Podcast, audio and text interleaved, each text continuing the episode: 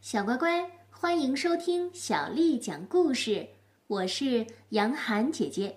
今天杨涵姐姐继续为你讲的是《无敌钥匙奶奶》系列故事的第五册《钥匙奶奶去美国》。作者是来自日本的手岛优介、冈本萨子，是由郑征京为我们翻译的。我们要感谢人民东方出版传媒、东方出版社的叔叔阿姨。为我们出版了这本书，第四集《冰释前嫌》。贝蒂来了没几分钟，门口就传来了刹车的声音，一定是破雷。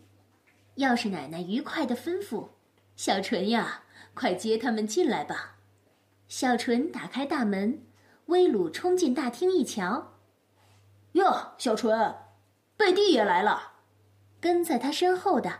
就是传说中的破雷，是个看上去人很好的年轻人，可是他那身装束实在是让小纯目瞪口呆。只见他披着一件金色的斗篷，里面穿着一件礼服大衣，戴着圆顶礼帽，手里还拿着一个银色箱子和一根手杖，好像是马上就要登台演出似的。小纯，Good evening。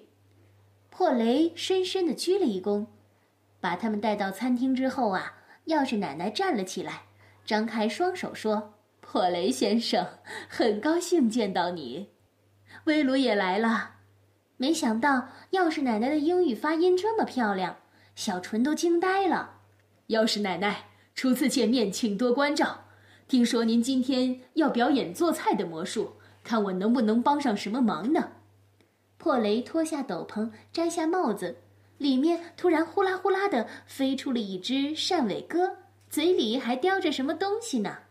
待他张开嘴巴，把那东西垂下来一看，原来是一条红色布条，上面写着“破雷餐厅”。钥匙奶奶大笑着，她取下布条，把它翻过来说：“破雷先生，帮忙就不必了。”今天呀，请你们来尝尝我这个钥匙奶奶的手艺。只见那红色布条慢慢的变成了蓝色，上面呈现出两个字“寿司”。破雷大吃一惊：“哦，不不不，还是请大家尝尝我们破雷餐厅最拿手的火鸡吧。”说着，他的手里突然多了一个盛火鸡的大盘子。那个烤火鸡呀，烤的真是恰到好处。看上去真是让人垂涎欲滴呢。破雷得意地把它摆在了桌子上。钥匙奶奶非常有礼貌地鼓掌说：“破雷呀，将来你一定能成为大魔术师。今天我们就不比了，大家都来尝尝我的手艺吧。”贝蒂，你去摸摸那只火鸡吧。贝蒂轻轻地伸出手指去摸了摸，大吃一惊。嗯，又冷又硬，原来是做样品的。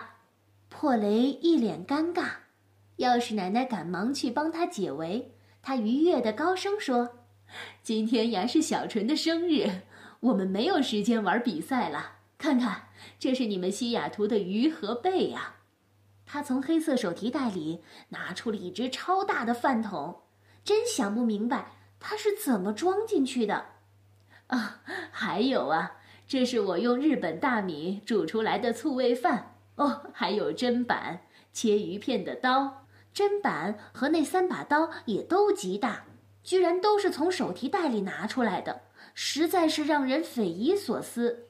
接下来是各种食材，这个是真稠，待会儿给你们做汤喝。这个呀叫做金枪鱼，等一下把肥的和瘦的分开。哦，你们看，这么大的两条金乌贼，还有海胆十二个，鲍鱼三只，咸鲑鱼子也有一大堆呢，长额虾百来只，扇贝五个，双壳贝八个，呃，还有啊，蒸好的康吉鳗五条，虾菇十条，一点青鱼子，一条幼狮鱼，还有煎蛋和煮好的葫芦条。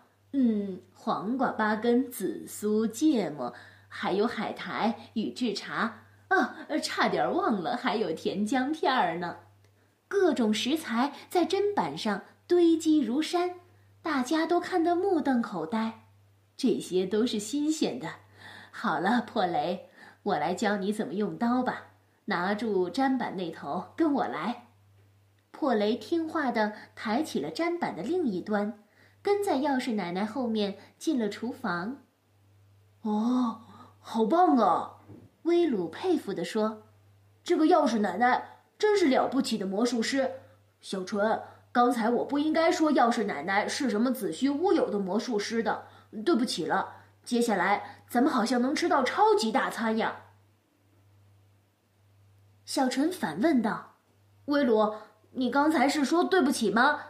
你是在道歉吗？”“是的，因为我说了不该说的话，所以我道歉。”威鲁若无其事的回答。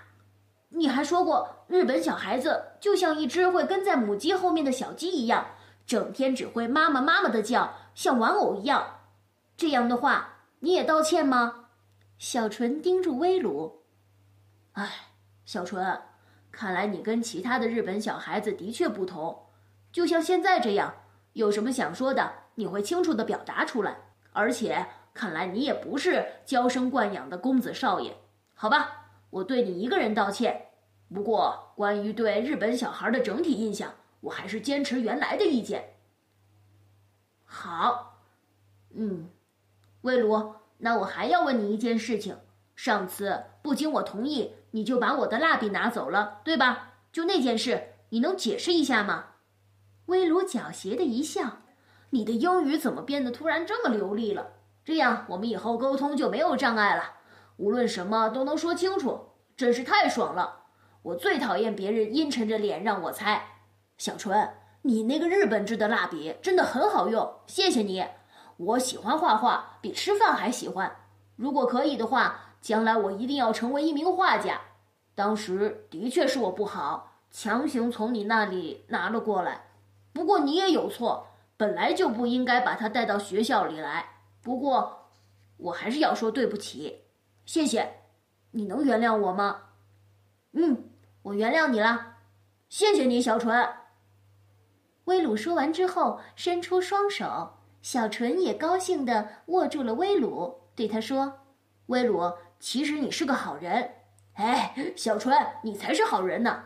小纯完全放下了芥蒂，这一切多亏了钥匙奶奶，是她给了他和威鲁解释的机会和说英语的勇气。这时，厨房里的钥匙奶奶不知道在哼哼什么，或者说是拉长了声音吟唱着，歌词很有节奏感，很押韵。朗朗上口，三个小朋友面面相觑。他们赶紧跑进厨房，只见钥匙奶奶正随意地哼着这首奇怪的歌，而旁边的破雷则穿着衬衫在忙碌。两个人很有默契地切鱼剥乌贼，在砧板上已经摆好了一排排的生鱼片，看上去就很新鲜美味。钥匙奶奶回过头来看着三个小朋友，用低沉而陶醉的声音跟他们说：“这呀，就是从前小摊小贩们贱卖香蕉时经常喊的一首歌，名字好像是《香蕉之歌》。破雷让我教他唱日本歌，所以我就献丑了。我也来试试。”说着，破雷就拿起了双壳贝的壳当响板，举起贝壳。唱了起来，小乖乖，今天的故事就为你讲到这儿了。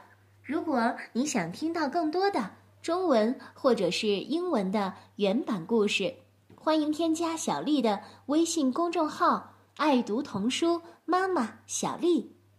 接下来的时间，我要为你读的是唐朝诗人骆宾王写的《咏鹅》。《咏鹅》唐·骆宾王。鹅鹅鹅，曲项向天歌。白毛浮绿水，红掌拨清波。鹅鹅鹅，曲项向天歌。白毛浮绿水，红掌拨清波。鹅鹅鹅，曲项向天歌。白毛浮绿水，红掌拨清波。小乖乖，晚安。